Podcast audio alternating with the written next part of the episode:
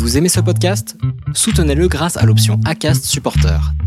C'est vous qui choisissez combien vous donnez et à quelle fréquence. Cliquez simplement sur le lien dans la description du podcast pour le soutenir dès à présent.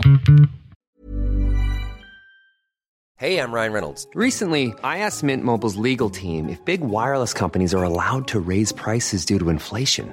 They said yes. And then when I asked if raising prices technically violates those onerous two-year contracts, they said, "What the f*** are you talking about? You insane Hollywood ass." So to recap, we're cutting the price of Mint Unlimited from $30 a month to just $15 a month. Give it a try at mintmobile.com slash switch. $45 upfront for three months plus taxes and fees. Promo rate for new customers for limited time. Unlimited more than 40 gigabytes per month. Slows. Full terms at mintmobile.com.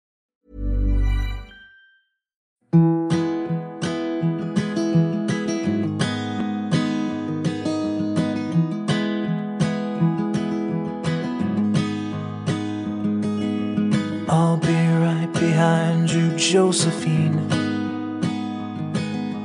I won't leave you waiting in between. And the cigarette you bummed from me is almost burning out. You suck it till your fingers burn and then you throw it on the ground. Bienvenue sur le podcast Les enfants vont bien. Ici, vous entendrez parler de PMA à l'étranger, de GPA, de conception artisanale, d'adoption et de bien d'autres termes qui accompagnent les parcours de conception de nos familles. Vous entendrez aussi et surtout des familles homoparentales, monoparentales par choix ou de fait, adoptantes, nous raconter leur parcours extraordinaire au sens littéral du terme vers la parentalité. Parce qu'en France, le chemin est bien avancé mais n'est pas encore abouti, je vous propose d'écouter des témoignages de nos quotidiens qui vont vous rassurer sur le fait que nos enfants vont bien.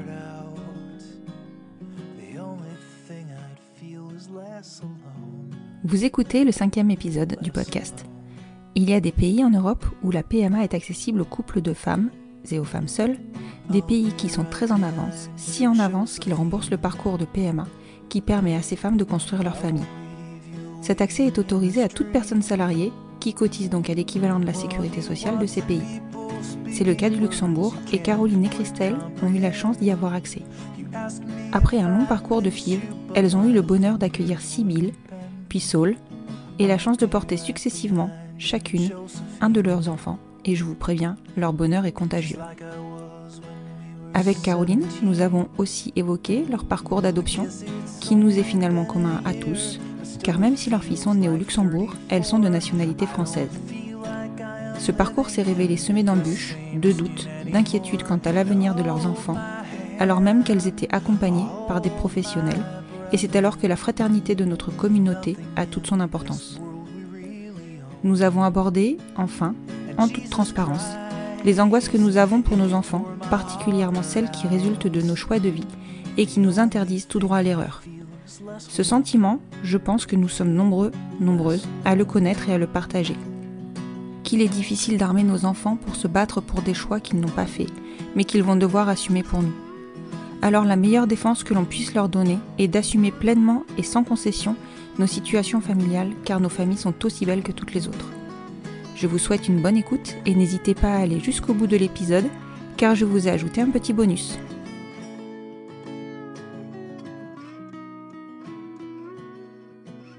Bonjour Caroline, Bonjour. je te remercie de t'être rendue disponible pour pouvoir témoigner à mon micro ce soir. Bah, je t'en prie, c'est normal. Enfin, je pense que c'est nécessaire même. Je pense aussi que ça fait pas de mal, en tout cas. Ouais. Est-ce que tu pourrais te présenter, me présenter ta famille, m'expliquer un petit peu euh, bah, comment, comment, comment- quelle est votre composition familiale en fait? Moi, je suis mariée avec euh, donc Christelle, qui était euh, à la base euh, ma meilleure amie lorsque j'avais 13 ans. Et euh, on a deux petites filles ensemble. Donc on est mariés depuis euh, depuis 2014, depuis le 13 septembre 2014. Et on a eu deux petites filles ensemble, donc euh, Sibylle qui est née le 5 octobre 2017 et euh, Mhm. Saul qui est né euh, le 17 août 2019. Voilà. D'accord. Donc euh, on a on a chacune porté euh, porté un enfant. Donc euh, Christelle a porté Sibylle et euh, moi j'ai porté Saul. Voilà. D'accord. Donc une configuration euh, assez peu commune finalement, puisque de ce que je pour le moment des couples que j'ai rencontrés, à chaque fois c'était qu'une maman qui portait. Une maman, ouais. Ouais. Bah, nous, ça nous tenait à cœur d'avoir au moins une grossesse euh, toutes les deux, puisque c'est, enfin, je pense que dans dans une vie de femme, euh, on a on a on a besoin, euh, enfin, de, de de de porter un enfant. En tout cas, c'était ce qu'on ressentait toutes les deux. Et puis Mhm. à la base, moi, je le ressentais beaucoup plus que Christelle, puisque Christelle est, est quelqu'un de très ambitieuse, très carriériste. Quand on s'est retrouvés, pour elle, au départ, elle voulait pas d'enfant, donc Mhm. c'était un peu un peu compliqué parce que moi j'en ai j'en ai toujours voulu. Et puis après on a commencé un petit peu à à vouloir euh, créer notre famille, donc ça a été euh, ça a été compliqué, ça a été laborieux au début et, et moi j'ai eu besoin de j'ai eu besoin de mettre mon corps au repos et, euh, et donc du coup naturellement elle a pris le relais.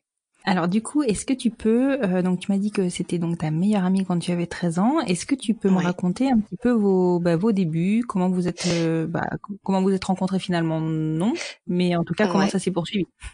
En fait, euh, on s'est rencontrés donc au collège. Donc euh, elle est, elle s'est retrouvée dans ma classe. Enfin, on s'est retrouvés dans la même classe en quatrième. Et Mhm. puis euh, moi, je faisais un peu partie des élèves modèles et elle, c'était un peu, euh, tu sais, la fille un peu populaire euh, au collège, euh, qui qui en glande pas une, enfin qui est un petit peu euh, hors des hors des cases. Et puis euh, D'accord, moi, je vois bien. je voulais absolument créer quelque chose avec elle et je voyais, enfin, pour moi un peu dans ma tête, dans mon cœur, c'était un peu bizarre parce que je, j'avais l'impression, enfin, il y avait des sentiments qui arrivaient que je maîtrisais pas, pas forcément. Puis à 14 ans, bon, on sait pas trop ce qui se passe, quoi, pour une femme. Oui, c'est pas simple. euh, pas simple tout court, ouais, et donc. puis, tu sais, en plus, on, enfin, j'ai pas grandi avec cette, euh, cette liberté d'esprit. Donc, euh, du coup, Oui. euh, je me suis, je me suis dit que si je me laissais aller à, la- à ça, enfin, ça allait, ça allait pas aller, on allait se foutre de moi, enfin, et puis elle, quelle réaction elle aurait eu, et comme c'était quelqu'un d'assez, d'assez, d'assez cash, je me suis dit, elle va se foutre de ma gueule, enfin, ça va être fini pour moi, quoi. Et au final, je me suis dit, bon, bah, si je peux pas en faire, euh, enfin, si, tout ça c'est un peu flou, ben, je vais en faire ma meilleure amie. Et ça a pas loupé. Du coup, on a été, euh, on a été très, très liés, très soudés, euh, toutes les deux, euh, pendant nos années de collège. Et puis Mhm. après, euh, après, on s'est perdu de vue parce que nos, nos, nos ambitions et nos études ont fait qu'on, ben, on, on s'est séparés. Et puis, euh, on a chacune fait nos vies avec, euh, avec des hommes. Donc euh, moi j'étais fiancée et Christelle était euh, était elle venait d'acheter un appartement avec son copain. Donc euh, voilà nos vies étaient bien installées. Et puis un jour elle a revu mon frère et puis euh, elle lui a dit euh, tiens est-ce que tu pourrais pas me redonner le numéro de ta sœur? Et mon frère sachant que moi je voulais pas que mon numéro soit donné comme ça à tout le monde euh, que je connaissais d'avant euh, du coup euh, bah connaissant le lien qu'on avait toutes les deux il l'a quand même fait. Il lui a quand même donné mon numéro. Puis un jour j'ai j'ai eu un coup de fil de sa part, surprise, tout ça, puis on a commencé à se revoir. Et ça a été, euh, ça a été, ça a été très bizarre parce que pendant un an, malgré qu'on était avec nos, nos fiancés, moi j'étais fiancée, Christelle était avec son copain, on s'est vus et on se demandait un peu ce qui se passait. euh, et puis au final, au bout d'un an, bah, on s'est mis ensemble. Voilà. Donc ça, c'était en 2010. D'accord, ok. Donc du coup, vous avez quitté une vie euh, plus traditionnelle, dirons-nous. Ouais, c'est ouais, c'est ce que tout le monde nous dit, mais euh, quand euh, on a revu des, des, des, des amis qu'on avait euh, lorsqu'on était au collège, ben les gens, ça les, ça les étonnait pas en fait qu'on soit ensemble. D'accord. Oui, c'était une Euh, évidence. Ouais, voilà, c'est ça. C'était vraiment une évidence, ça perturbait personne. On se connaissait, enfin moi je connaissais ses parents, elle connaissait mes parents, donc euh, moi j'étais sortie avec son frère en plus, donc tu Ah oui. vois, c'était Oui, vraiment. comment- euh, Tout à fait, oui. Ouais, ouais, c'était vraiment. euh, En fait, tout s'est super bien passé. On avait vraiment peur de l'annoncer et au final, au final, enfin, tout, tout s'est bien déroulé et on se dit avec Christelle qu'on a qu'on a énormément de chance d'avoir des parents comme comme les nôtres qui, euh, j'ai- j'ai- j'aime pas dire ça, mais qui ont accepté en fait euh, notre notre relation, notre notre couple finalement. Mhm. Mais parce que bon, on sait que pour d'autres personnes, ça se passe pas, ça se passe pas pareil. Mais euh, Oui, et là, c'est quand même pas encore, euh, ouais. encore simple pour tout le monde. Hein. Non, non, malheureusement. Et c'est pour ça que je dis que j'aime pas dire accepter, parce que accepter, enfin, on devrait pas avoir accepté euh, les choix de les choix de ses enfants. Ça, ça Oui, doit être c'est sûr. naturel.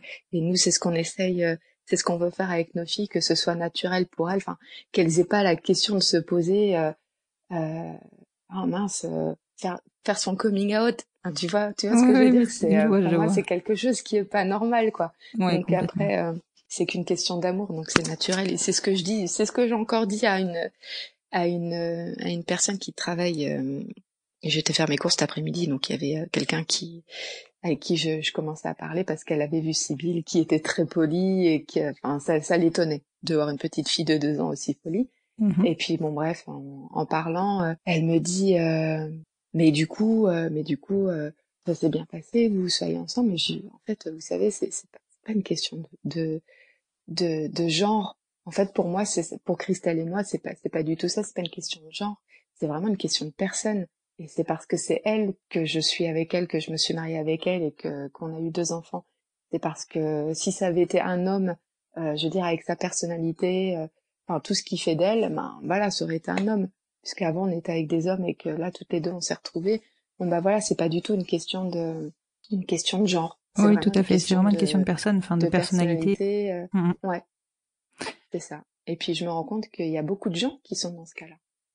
Oui, alors ça c'est vrai. C'est, euh, enfin moi c'est ce que je constate, euh, ce que je constate aussi. Bon après, euh, je pense qu'en fait, je pense que finalement il y a, il y a de tout. Il y a des gens qui savent d'avance, enfin qui, qui, enfin pour qui c'est inné cette sexualité et qui euh, ne se posent aucune question. Et puis il y a des personnes ben, qui euh, se rendent compte qu'elles sont capables de tomber amoureuses de, de n'importe, enfin n'importe qui. Enfin c'est pas très joli de dire ça comme ça, mais euh, de, de n'importe quel sexe. mais d'une personne, ouais. Ouais, voilà, sans, enfin voilà, sans, sans, sans tenir compte de, de la norme en fait. Ouais. De la norme, ouais, malheureusement. Ouais. Ouais. Du coup, quand vous vous êtes mis ensemble, vous- comment vous avez, euh, enfin, concrétisé en fait le fait d'être ensemble? Vous êtes, enfin, ça a duré un petit moment. Enfin, tu m'as dit donc c'était 2010. Euh, vous êtes En fait, on s'est, euh, on, bah, on a commencé en, ouais, c'était en 2010. Donc on a habité tout de suite ensemble. D'accord. Moi, j'avais un, un appartement et puis euh, elle aussi. Et puis au final, ben, on était tout le temps. euh, moi, j'étais tout le temps chez elle, donc euh, ben, du coup, euh, euh, du coup, j'ai laissé mon appart et puis euh, et puis je me suis installée avec elle. Donc on habitait un petit appartement. Mhm. Et puis au final, on a on a emménagé dans un autre appartement qui était euh, qui était à nous deux, euh, qui était neutre de, de toute relation et, euh, et c'était notre notre nouvel appartement à toutes les deux. Mhm. Et puis euh, en 2012, on a acheté une maison. D'accord. Et puis en 2014, on s'est mariés. Mhm. Et euh, en 2017, on a eu notre première fille. En 2019, on a eu la seconde. Mais on avait commencé euh, tout le processus euh, de PMA, j'ai envie de dire, parce que ça s'est vraiment pas vraiment passé comme ça, Mhm. en 2011. D'accord. Donc, Donc, assez rapidement. euh, assez- oui, très rapidement. Ouais. Et com- comment vous Ouais, avez C'est ce qu'on voulait en fait. Hein, donc, euh, Pardon, excuse-moi, je te coupe la parole. Et, du coup, dans le cas, dans ce cadre-là, puisque, enfin, finalement, vous sortiez d'une relation euh, hétérosexuelle juste avant, donc vous vous retrouvez toutes les deux. Enfin, le processus, euh, de réflexion concernant ben, la, la procréation et le fait de, de concevoir sa famille. Enfin, finalement, vous avez été hyper rapide. Enfin, comment vous avez, enfin, vous en avez discuté tout de suite ou vous avez laissé les choses se faire ou c'était une évidence pour vous? Euh, en fait, on a là c'est un peu un flou parce que quand j'ai essayé de me rappeler euh, comment en fait on, on, on en était venu à vouloir euh, fonder une famille, bah j'ai pas su. Et en fait, je pense que ça s'est fait euh, ça s'est fait naturellement parce que bon, comme je te disais tout à l'heure, Christelle voulait pas avoir d'enfant au début Mhm. et puis moi j'en voulais donc euh, c'était simple si la si notre relation devait continuer, il fallait qu'on ait des enfants parce que bon, de toute façon, je savais que j'allais l'avoir à l'usure pour ça. Mais elle est très très vite, elle a finalement très vite retourné donc, sa veste, enfin, pour le coup. Ouais, ouais, finalement, ouais. Ouais. Non, non, ça s'est, euh, ça s'est passé très vite. Et puis, euh, bon, après, c'était le, c'était le, le, le, le processus qui, Qui était très long. Donc du coup 2011, Heureusement que la décision a été rapide parce que sinon, euh, si on avait encore dû attendre, euh, c'est clair que si on ouais, 2011 de la naissance de 6000 2017, ça fait un petit bout de temps quand même. Vous êtes passé par Ouais. euh, donc par la PMA euh, à l'étranger forcément. Vous êtes allé où? Alors en fait, ça a été, euh, pff, nous, euh, on était dans le, dans le flou total. Ce qu'on savait, c'est qu'on voulait un enfant. Mhm. Euh, on savait que ça allait pas être facile parce que bon bah on, on, avait fait un choix de vie qui est qui faisait que ben euh, si ça se faisait en claquant des doigts Ça ben, se saurait. euh, ça se saurait. donc euh, donc voilà donc euh, ben nous on, on a un petit peu euh, suivi euh, ce qui ce qu'on avait vu sur le net donc on s'est dit et puis ce qu'on ce qu'on entendait donc on s'est dit bon bah, il faut aller en Belgique bon, par chance, on n'habite pas loin. Oui. Parce qu'on habite euh, en Lorraine. Mhm. Donc on s'est dit bon bah allez, euh, on va aller en Belgique. Donc euh, je prends rendez-vous avec une clinique en plein centre de Bruxelles. Je pourrais même pas dire laquelle c'est parce que je je, je m'en souviens. Ça doit être l'UZ. Et donc là-bas on voit, ouais je, enfin franchement je je je me, je me souviens même pas. Et par contre ce qu'on savait Mhm. et ça il faut quand même le préciser, c'est que euh, Christelle avait un meilleur copain Mhm. qui euh, lui avait dit moi je veux bien être donneur pour vous. Ah, Donc, euh, c'était... Euh, bah, on pensait au départ euh, qu'il plaisantait, puis au final, non, il plaisantait pas du tout. mhm. Et c'est que pour Christelle, euh, il voulait... Enfin, il l'avait accepté. Euh, on lui avait rien demandé, hein, mais c'était lui qui s'était proposé de, de nous faire don de son sperme pour qu'on puisse avoir des enfants d'accord. Voilà. Hyper généreux de sa part et tout. Donc nous, on part à Bruxelles avec ce, cette idée-là dans la tête que euh, on a un ami qui accepte de renoncer à tous ses droits parentaux, euh, de nous donner euh, son sperme pour qu'on puisse avoir des enfants, Mhm. euh, sachant qu'à l'époque, il était célibataire. D'accord. Oui, ce qui Donc, peut changer la donne par la On suite. part à Bruxelles, on voit un médecin. Ouais, beaucoup, ouais. Et donc en fait, ce médecin nous dit, euh, voilà, euh, alors si euh, vous euh, vous nous euh, rapportez un donneur, ben en fait, il sera pas pour vous.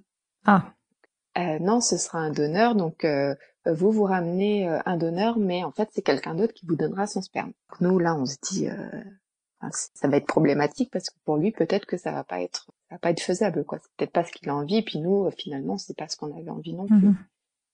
Ce qu'on puis cette personne ce professeur nous parle nous dit que de prendre un ami c'est pas bien parce que euh, euh, renoncer à ses droits parentaux ben il faut faire plein de démarches pour ça. Enfin qu'il y a, il y a- il y plein de choses qui inconsciemment peut-être qui pourraient intervenir dans notre vie enfin dans la vie de l'enfant puisque ben c'est un ami de la famille enfin un, un de nos amis. Donc euh, elle essaie de nous dissuader de, de de le prendre en tant que donneur et finalement elle y arrive bien. Mhm. parce que euh, bah, parce que on réfléchit sur tout le retour que ben, finalement non on va pas le prendre et parce que on se renseigne et en fait on apprend que lui même s'il renonce à tous ses droits parentaux sur l'enfant et ben il a de la famille il a des parents et peut-être que plus tard il aura une femme et que ces gens-là ont la possibilité d'avoir un droit sur notre enfant D'accord.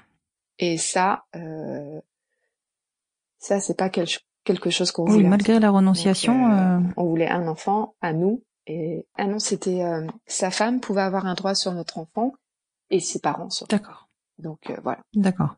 Donc euh, on a laissé tomber.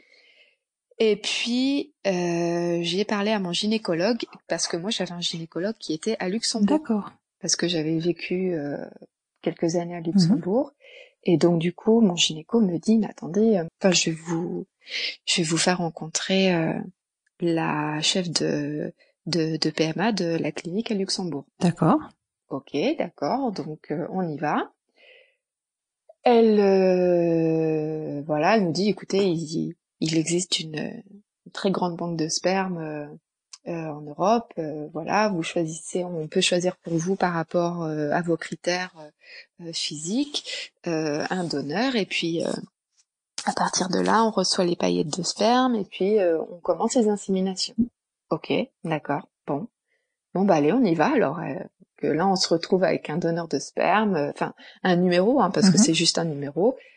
On commence les inséminations, mais par mon gynécologue. Et on apprend après par le biais d'une copine à qui on raconte un peu notre parcours, parce que les inséminations, bah là du coup elle Mhm. prend pas. Hein. Elle me dit, mais attends, on prend pas ta, on prend pas ta température, tu fais pas d'écho, tu fais rien, euh, c'est un peu des inséminations à l'aveugle et tout. euh. Et oui, effectivement, si tu n'avais pas de, que, de, bah, ouais, processus, enfin, de process à côté, c'est, c'est, oui, c'est sûr qu'ils peuvent pas savoir trop comment tu ovules, à quel moment. Enfin, c'est, oui, c'est un peu à l'aveugle, oui. C'est ça en fait. Il y avait, il y avait pas de, pas d'injection. Enfin, vraiment, il y avait rien du tout. Mhm.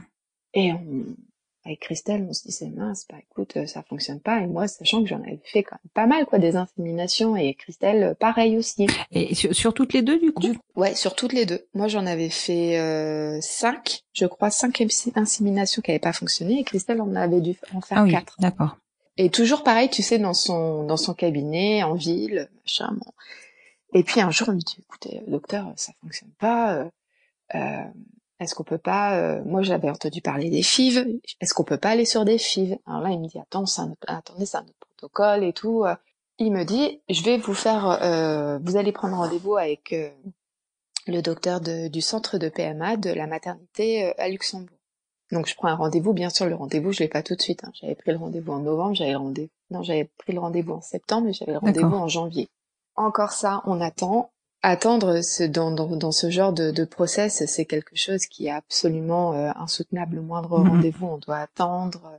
Euh, la moindre réponse, on doit attendre. Enfin, c'est, c'est, on a vraiment intérêt d'être hyper patiente parce que, bah, parce que c'est long et. euh, Ouais, ça- mais ça fait gagner en patience. Hein. Ouais, ah ouais, ça franchement, ouais, du coup, bon, le but est, euh, est, est fabuleux, mais bon. Et du coup, on voit ce professeur qui est devenu notre gynéco et qui est une femme ben, qui fait partie de notre, enfin qui a fait partie de notre vie et je crois que on la verra toute notre vie, hein, cette cette femme. Elle nous elle nous explique tout et puis euh, et puis ben les blancs, on part sur un parcours de FIV, un vrai parcours Elle recommence pas, euh, enfin, elle repasse pas par le parcours euh, d'insémination. Euh, euh, bah, en fait non parce qu'elle considère que les inséminations qu'on a faites avec euh, notre précédent gynécologue euh, fonctionnent comme insémination par D'accord, ok. rapport à- au protocole. Je pense qu'elle a elle a très bien ressenti que on était euh, Oui. on n'en pouvait plus d'attendre là et qu'il fallait commencer par des filles parce que parce que c'était plus possible.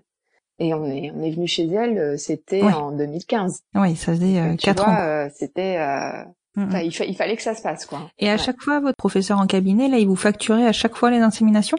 Ouais, mais alors il faut savoir une chose, c'est que euh, Christelle et moi, on était toutes les deux salariées au Luxembourg. Ah, d'accord, ok. remboursé. Oui, donc c'est une vraie chance. Eh ouais, et la PMA est autorisée pour les femmes, euh, les plus de femmes au Luxembourg, et pour les femmes seules. Et ça, c'est une chose qu'on ne sait pas. On pense qu'il n'y a que la Belgique, et en fait, euh, le Luxembourg autorise euh, la PMA pour toutes. Et ça, c'est ça, c'est une chance qui euh, qui est inouïe parce que nous, comme on travaillait toutes les deux là-bas et qu'on était affiliés à la sécurité sociale luxembourgeoise, et ben du coup tout était remboursé. Donc tous les frais euh, ont été remboursés à part euh, les paillettes de sperme qu'on qui ont été D'accord, oui, donc une vraie chance. Une vraie chance, ouais. Bah du coup on a lancé le, le Mhm. process avec moi. On, on a dû voir une fait. psychologue. Alors c'est c'est chaud parce que on se dit euh, dit euh, mon Dieu c'est elle qui va qui va nous dire si oui ou non on peut avoir des enfants ensemble et puis au final euh, non. Au final elle est juste là pour euh, pour nous dire que ça va être long, qu'il va y avoir peut-être des échecs, que ça va aller. Euh, elle nous rassure sur le fait, sur le donneur, si on veut un donneur anonyme ou non anonyme. Elle nous, elle nous explique un petit peu aussi comment expliquer à l'enfant. Donc un rendez-vous très enrichissant parce que du coup on a pris un donneur qui était non anonyme. Nos filles, si euh, parce que les nos filles ont le même donneur, si nos filles veulent euh, rencontrer euh, leur D'accord. ben, c'est possible. Donc la- le Luxembourg autorise euh, autorise hein, les dons semi-anonymes. C'est pas c'est pas le cas dans tous les pays. Ah oui, ah ça je savais pas. Parce que très franchement, quand euh, elle nous a, euh, on, on nous a dit euh, bon bah voilà, vous allez sur le site de Cryos, euh, vous faites trois vœux et puis euh, en fonction de des paillettes de sperme que vous aurez choisies, on verra si elles ont déjà été prises au Benelux, parce que ben je pense que pour des raisons de euh, consanguinité. voilà, c'est ça. Euh, on peut pas avoir euh, non plus le donneur, on peut pas faire dans le même pays ou la même région. Oui, c'est ça. Il y a, y a un don, il y a un nombre limite de dons en fait par pays. Euh, moi, on m'avait dit à l'époque que c'était euh, trois. Alors c'est pas le nombre de dons, c'est le nombre d'enfants conçus euh, par un don. Donc euh, c'est trois enfants par pays pour un même donneur. Euh, après, ça peut être euh, si, si c'est trois familles en fait, puisque ça peut être des familles complètes. Ça c'est pas grave. Il y aura normalement pas de consanguinité. En tout cas, c'est Ouais. trois familles. Ouais. D'accord. Ouais. Donc du coup, ben c'était, on nous a dit voilà, vous, vous faites trois vœux, vous, vous, vous nous passez un mail avec ça et puis euh, et puis voilà. Alors c'était une, c'est une blague. Enfin, c'était vraiment. euh, on s'est retrouvé avec euh, Christelle à chercher un donneur sur internet, euh, à comparer les photos parce que du coup, comme on avait pris un donneur non anonyme, euh, on a on a beaucoup plus d'informations que s'il est euh, que s'il est anonyme. Et puis, ben, on a passé une soirée. Et en une soirée, on avait le donneur de nos filles, quoi. Donc c'était, euh, ça un peu barbare en fait. Là. Je sais pas, c'est. euh, Bah, c'est vrai que c'est, oui, ça fait un peu choix sur catalogue quoi. Ah ouais, c'est c'est complètement ça. On regarde. Moi, j'en avais choisi un. Puis c'est oh non, j'aime pas. euh.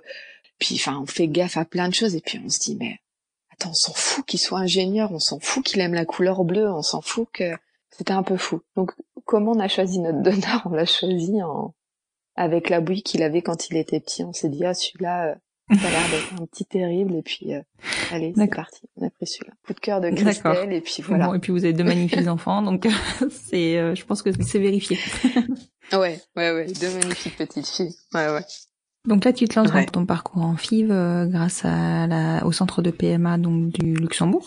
Le protocole est assez lourd hein, sur les FIV de mémoire. Euh, comment ça se passe pour vous? Bah comme c'est nouveau, comme c'est quelque chose qu'on connaît pas et qu'on a vraiment l'impression de ça a l'air plus sérieux que ce qu'on avait fait précédemment dans un cabinet euh, au centre-ville du Luxembourg. Bah moi j'étais un peu excitée, enfin j'étais j'étais contente, je me suis dit ça y est, on y est, ça va fonctionner, on le fait et puis euh, moi on me prélève un, un sacré nombre d'ovules quand même. Euh, ma gynéco, je me rappelle, je la vois après la ponction et elle me dit oh, c'est bien, on en a prélevé 18. Wow, 18 c'est énorme. Trop cool. 18 c'est enfin d'après sa réaction, je me dis, ouais, je me dis c'est beaucoup et tout, et puis euh, au final, euh, ben, c'était 18, mais pas forcément bon, quoi. Donc euh, il y en avait euh, 9 embryons, ce qui est bien, mais c'était Mhm. pas des embryons feu de Dieu, quoi. Donc du coup, les premiers, je crois, n'accrochent pas. Et puis à savoir que nous, bah, on s'est dit impatiente, complètement cinglée qu'on était, Oui. allez, on va les implanter deux par deux, quoi. Et puis Mhm. au final, ça prend pas. Et puis euh, plante un, et puis euh, celui-ci prend. Donc euh, ben, hyper contente, hyper heureuse. On l'annonce à tout le monde au bout de deux Mhm. semaines, enfin au bout du premier test, tu sais, euh, c'était vraiment euh, l'euphorie totale. Et puis, euh, bah, comme on fait la PMA à Luxembourg, et, euh, on est hyper suivi. Donc euh, j'avais rendez-vous euh, toutes les deux semaines avec ma gynéco parce que euh, bah, j'avais tellement peur que ça s'accroche pas, que ça aille pas, que, que du coup, ben, elle avait planifié des échos toutes les deux semaines pour voir si euh, qu'elle avait implanté tenait bien. Sais, c'est juste un petit point comme ça qui grossit, qui grossit bien. On voit qu'il est bien accroché. Enfin, il est au bon endroit. Oui. Il est là où il devrait être. Et puis, et puis c'est tout. Et les premières fois, on entend le cœur et tout. Et puis, euh, bam, il y a un petit problème. Le cœur bat pas, bat pas très, très bien. Donc elle nous dit à la prochaine écho, c'est qui tout double quoi. C'est soit il- le cœur euh, bat toujours, soit euh, ça bat plus. Et euh, et Christelle savait que ça s'était arrêté parce que euh, moi j'ai eu des symptômes Mhm. très vite, des symptômes de grossesse. J'ai été nausée, j'étais pas bien. euh, du jour au lendemain, j'ai j'ai j'ai plus rien eu. Et Christelle m'a confié euh, quelques mois plus tard, euh, me dit, euh, je savais, je savais que que c'était fini parce que Mhm. parce que tu allais trop bien en fait. Du coup, bah effectivement, euh, le lendemain, on fait l'écho et euh, là, ça a été dur. Ça a été difficile parce que, parce que j'y croyais, euh, j'y croyais beaucoup. Mais euh, mais bon, j'ai une femme qui euh, qui a été là, qui a essayé de de faire en sorte que ça aille bien, tout en faisant son deuil elle aussi parce que ben moi, c'est ce que j'avais un peu occulté. Euh, moi, j'avais perdu un bébé, mais elle aussi. Et moi, je m'étais un petit peu euh, enfermée dans mon dans mon dans mon malheur de de, de future maman, euh, enfin qui portait ce bébé qui avait fait une fausse couche et euh, en oubliant qu'elle aussi avait perdu Oui. un bébé. Donc euh, elle a été assez assez Mhm. forte pour nous porter toutes les deux quand même. Je pense qu'il faut être soudé pour se lancer dans un parcours de euh, PMA parce que c'est quand même assez intense. hein.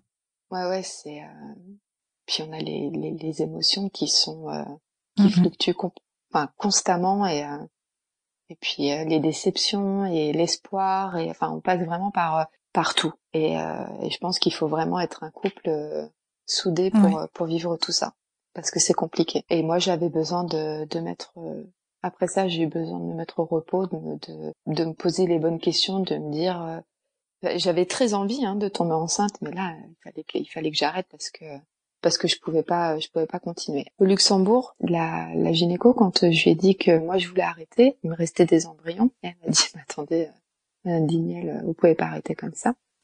Je dis comment ça je peux pas arrêter comme ça? Elle me dit euh, vous voulez être considéré comme un couple mais vous voulez faire les choses euh, différemment, c'est-à-dire que vous voulez que Christelle prenne le relais euh, donc refasse des fives mais il vous reste des, em- des embryons. Elle me dit non. Elle me dit vos embryons, ils doivent être, euh, ils doivent être implantés parce que euh, Christelle ne pourra pas refaire de, enfin ne pourra pas commencer un parcours de FIV si euh, s'il vous reste des embryons euh, en commun. Ok. Donc euh, là c'est un peu la douche froide parce que moi je l'ai pris. euh, ok, donc vous me forcez à implanter mes embryons, sinon Christelle pourra pas recommencer quoi. Un parcours. Voilà. Euh, sachant que ben la question de se dire est-ce qu'elle peut prendre mes embryons, c'est niette euh, éthiquement parlant. Ah d'accord, ok. Parce que je sais que c'est autorisé euh, dans d'autres euh, pays par contre. En Belgique. hein. Oui, tout à fait. Et nous, à la base, c'est ce qu'on voulait. C'est passé devant plusieurs commissions et euh, non, ça a été refusé euh, constamment. Quoi. Donc, euh, sans gaieté de cœur, ben je l'ai fait. Oui. Et euh, bah forcément, ça a pas pris. De toute façon, ça, je, je, je le savais hein, que pas j'étais dedans, dans quoi. le, j'étais pas dans le truc. euh, Enfin, j'y, j'y croyais plus. euh, non. non. Je pense que j'espérais que ça tienne pas parce que j'étais pas prête en fait à, à avoir un bébé parce que Mhm. j'avais pas fait mon deuil de, de ma fausse couche. Même si elle est survenue tôt, j'étais pas prête à, à retomber enceinte tout de suite. Donc du coup, cet épisode passé, Christelle euh, recommence un parcours de, de FIV. Et heureusement que ça arrivait maintenant, parce que on lui détecte Oui, une effectivement, euh, insuffisance C'est le ovarienne. moment. Ouais, c'était vraiment le moment, quoi. Et du coup, euh, elle, Mhm. euh, elle a pas fait beaucoup d'embryons. Elle en a fait, je crois, trois, mais c'était des embryons de, de fou, quoi. Même la gynéco lui a dit, vous inquiétez pas, ceux-là, ils sont, ils sont top et ça a pas loupé. Je crois que Christelle, ça a pris à la première ou à la deuxième, je sais plus, mais euh, ça a pris euh, pratiquement tout de suite. T'es warrior. Elle a fait des, et euh, ben, c'est génial parce que du coup, on a eu notre petite Sibylle euh, qui est arrivée. euh, Vous avez poursuivi votre votre suivi en France ou vous êtes resté au Luxembourg?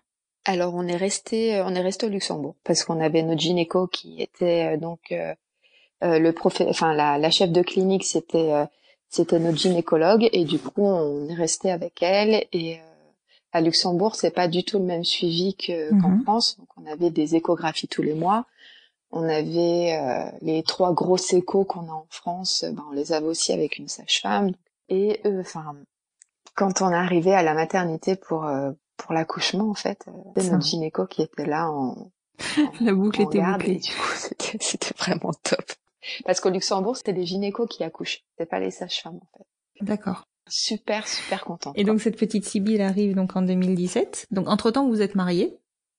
alors on s'est mariés en 2014 quand on avait commencé les, les inséminations bon bah, après ça a pas fonctionné on s'est dit bon écoute on va se marier et puis on va recommencer après et, et voilà donc on s'est mariés on a recommencé en Et vous 2014 vous êtes mariés dans en le 2015, on a l'optique euh, de fonder votre famille, euh, enfin en tout cas d'avoir une reconnaissance euh, de la filiation, ou euh, c'était euh, ou vous êtes mariés par amour? Enfin de toute manière on se marie toutes par amour, soyons clairs, mais euh, c'est vrai que souvent il y a cette euh, ce projet-là en ligne de mire, quoi. Bah en fait on s'est on s'est mariés parce que enfin, on a pris le schéma d'une maison en fait pour pour fonder euh, une famille. Il faut il faut des fondations et et il fallait que ça passe par le mariage. Et puis euh, moi je crois Mhm. profondément au mariage même si je suis une fille de parents divorcés.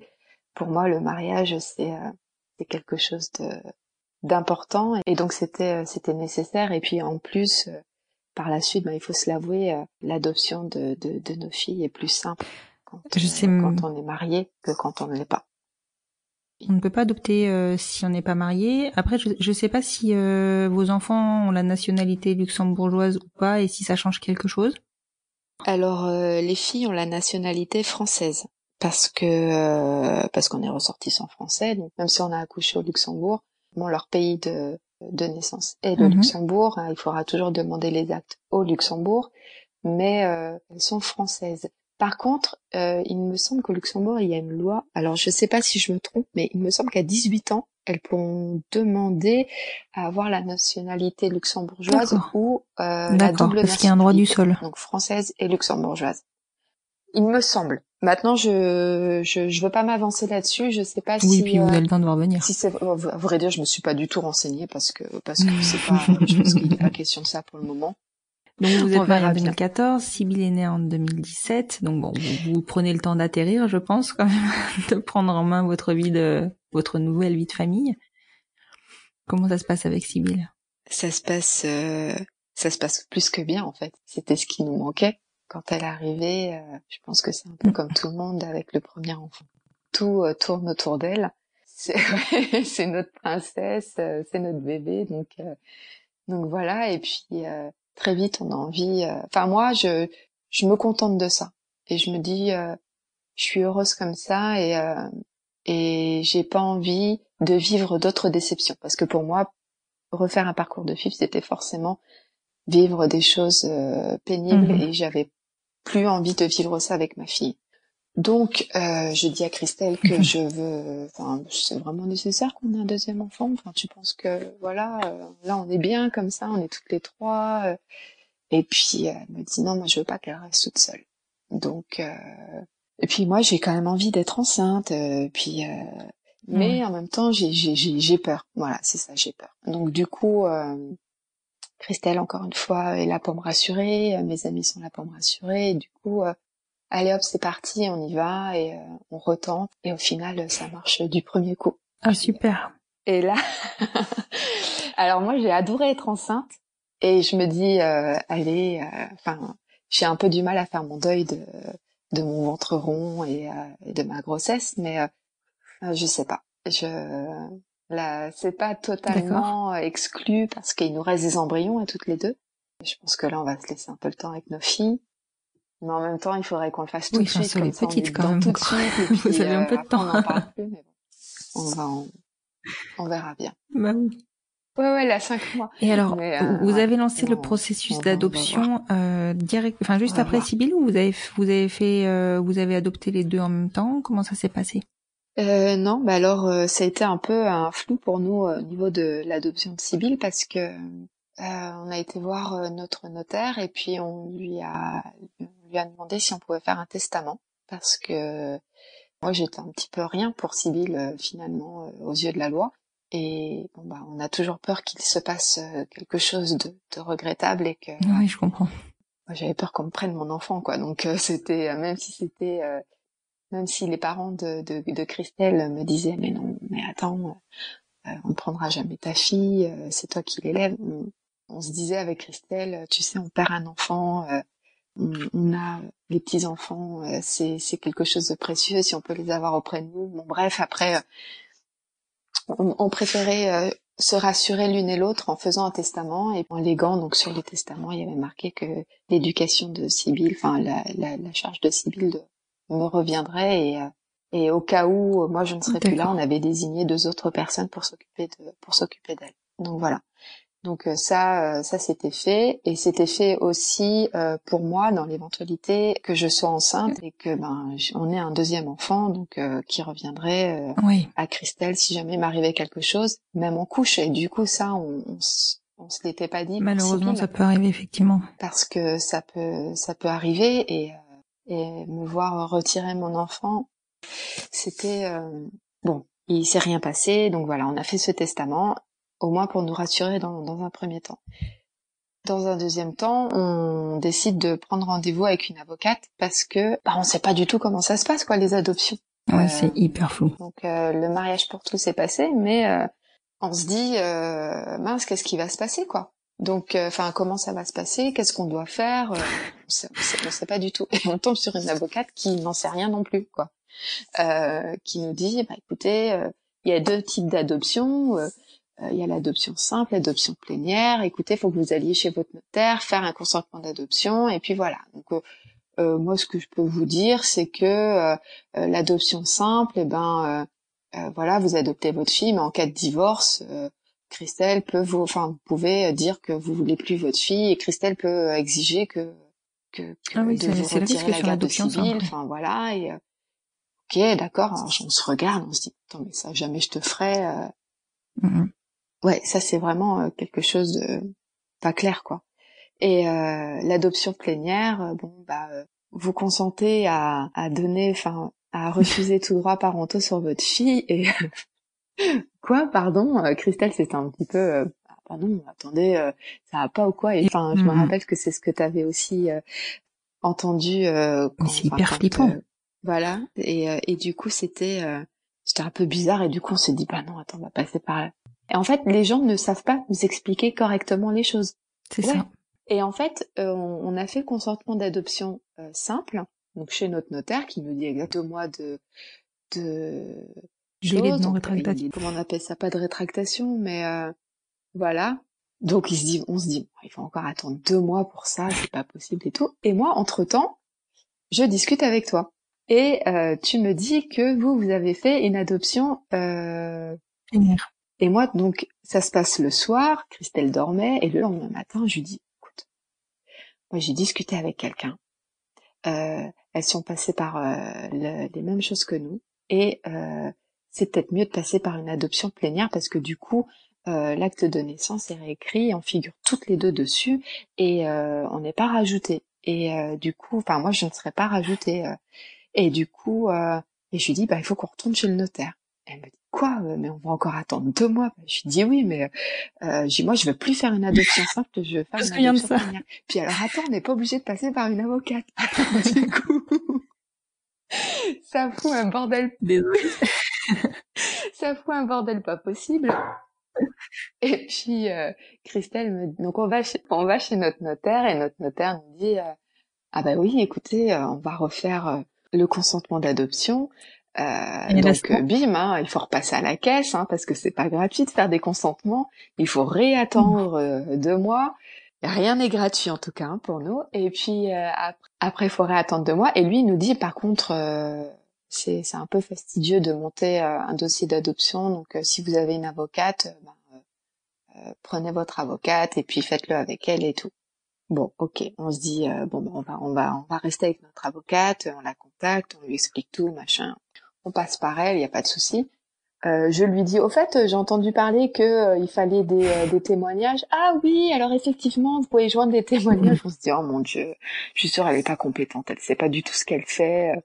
Euh, c'est encore nous qui devons lui dire euh, ce qu'on doit produire dans le dossier et tout, euh, c'est pas possible. Et puis Ouais. au final, euh, les tarifs aussi entre avocats, on en avait vu une qui nous demandait, je crois, D'accord. 2000 euros et elle, elle nous demandait 500 euros. Donc on s'est dit, ok, bon. Et, et avec Christelle, on s'est dit, c'était déjà euh, moins que, que que la première. Et puis eh ben, après, on s'est dit, attends, c'est pas possible, c'est pas pas si cher que ça, donc. euh, on est sûr, après, elle va nous refacturer des frais, euh, tu vas voir, ça va nous Bon, coûter c'est une blinde et tout, puis au final, euh, rien du tout, quoi. Donc on est resté sur ces 500 euros-là. Et puis, elle, euh, on lui fournit le dossier et, euh, et tout est passé euh, nickel. Donc on n'a pas été appelé euh, par, euh, par, pour assister euh, au, À l'audience. pour être devant les magistrats, rien du tout. On était, euh, ben, on n'a rien eu à faire en fait, si ce n'est déposer notre dossier chez notre avocate et recevoir un recommandé qui nous disait que que ben j'étais bien euh, la maman de de, de Sibylle maintenant aux yeux de la loi et que notre euh, l'acte de naissance avait été complètement réécrit et, et ça arrivait un 1er avril. la bonne blague. Même si même si euh, même si on se dit euh, euh, non, mais de toute façon, peu importe. Moi, je suis, euh, je suis la maman de Sibylle et ça, on me l'enlèvera pas. euh, eh ben, recevoir ce, ce, ce papier, en fait, C'est ça. euh, ça, ça, ça procure une immense joie parce qu'on se sent rassuré. On se dit, euh, enfin moi, en tout cas, je me suis dit, euh, s'il arrive quelque chose à Sibylle et que. Christelle est en déplacement ou n'est pas là, je peux prendre la décision de, de quelque chose pour elle. Et donc, ça me donne une certaine euh, Mhm. une certaine légitimité au niveau de la loi et, euh, et sur ma fille quoi. Donc du coup c'était euh, c'était hyper rassurant. Et là je me dis maintenant Ah, c'est sûr qu'avec une adoption plénière, t'es beaucoup plus fille, assuré de, donc, euh, de l'avenir, quoi. Et puis, il faut pas Et oublier ça, que sur l'adoption simple, en fait. l'autre risque, c'est qu'elle est révocable, l'adoption Ouais. simple. ouais, ouais. Alors que la plénière est irrévocable. Et ça, c'est c'est énorme. Oui, ouais ouais. Et ça c'est euh, ça c'est ouais c'est un sentiment de de de, de réconfort et euh, et puis euh, et puis bah sur son acte de naissance voilà c'est que comme je disais c'est il n'y a pas mention de euh, a été porté par euh, Christelle ou a été porté par Caroline. On est toutes les deux au même niveau et ça c'est bah, voilà. C'est nous c'est notre famille en fait. Et donc du coup bah nous ce qu'on avait fait c'est qu'on n'avait pas donné notre notre livret de famille après le mariage. Pour le pour la naissance de Sibylle on a attendu que que l'adoption passe pour qu'elle y figure, pour pas qu'il y ait de modification ou euh, de rajout. D'accord. euh. donc, euh, donc oui, du coup, Saul, qui a donc on va 5 faire la mois, vous n'avez pas encore lancé la procédure. Bon, c'est normal, hein, il y a un délai. Alors ça dépend des tribunaux, j'ai découvert ça, mais normalement, il y a un délai de 6 mois avant de commencer euh, à lancer la procédure. ouais, ouais. Bah, on a rendez-vous euh, fin du mois de février. D'accord, vous avez déjà fait le côté du coup, les six mois de Saul seront passés pour déposer tout le dossier. On est en préparation, on a tout fait. euh, Et, Super. voilà, il reste plus que les témoignages à, à recueillir et puis. Oui, c'est clair, vous avez fait ça hyper rapidement. Nous, pour les triplés, on a attendu a presque deux ans. Enfin, n'importe quoi quand il pense, mais bon. Bah après, c'est euh, nous, c'est vraiment le, le, le, le- le fait de pouvoir euh, de pouvoir euh, prendre des décisions importantes pour nos filles. Et alors, quels sont vos projets pour l'avenir, euh, hormis Donc, potentiellement concevoir euh, un troisième enfant? Enfin, ça, ça fait partie des projets, mais je comprends que la porte ne soit pas fermée. hein. Ouais, ouais. Euh, nos projets pour l'avenir, c'est essayer de les de les faire grandir dans un dans un monde où euh, où elles pourront. euh, Enfin, on a, envie que nos filles puissent se défendre euh, par elles-mêmes parce qu'on est on, pense toujours qu'on est dans un monde bienveillant, mais euh, il est loin de l'être et c'est c'est difficile parce que nous euh, on, on appréhende toujours. euh, par exemple, la rentrée de Sibyl, on appréhende, euh, on appréhende ce qui pourrait se passer, euh, le- les gens autour d'elle, euh, enfin, les parents, comment pourraient, euh, comment ils pourraient réagir avec leur enfant s'ils savaient que que Sibyl a deux mamans. Moi, je le vois. Sibyl fait de la gym tous les mercredis. Elle va dans un, un baby gym. euh, il y a d'autres enfants et euh, il y a, il y a, il y a, y a deux mamans qui sont, euh, qui sont juste, euh, c'est des, c'est des petites pestes. Hein, euh, je, je vois bien qu'elles qu'elles entraînent leurs filles dans, dans des réactions qui sont pas euh, qui sont pas cool vis-à-vis de la mienne et, euh, et ça me révolte euh, profondément si bien que là j'ai dit à Christelle de venir avec moi mercredi parce que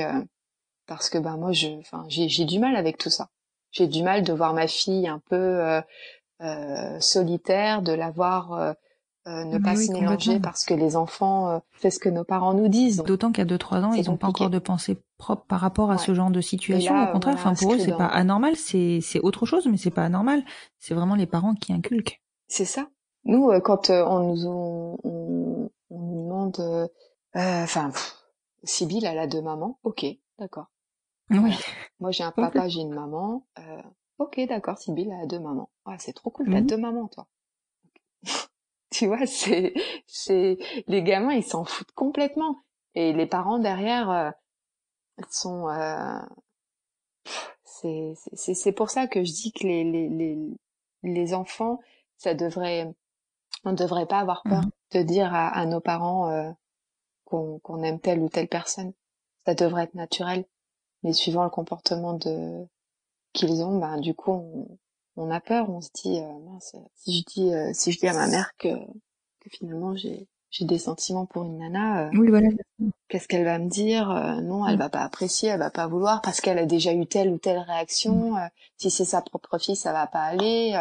Et moi, ça, ça me, ça me fout en l'air. On a eu, on a essayé d'un, enfin, Mhm. on a essayé, non. On a inscrit Sibyl dans une école privée pour la rentrée de maternelle, pour qu'elle fasse tout, vraiment tout son cursus scolaire dans le même établissement, puisqu'ils vont jusque, jusque même au BTS. Oh, sans rire.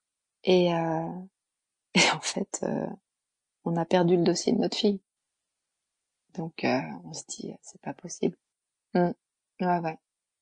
Parce que Non. c'est une école où, euh, où, euh, enfin, c'est une école privée et du coup, euh, une école catholique qui plus est.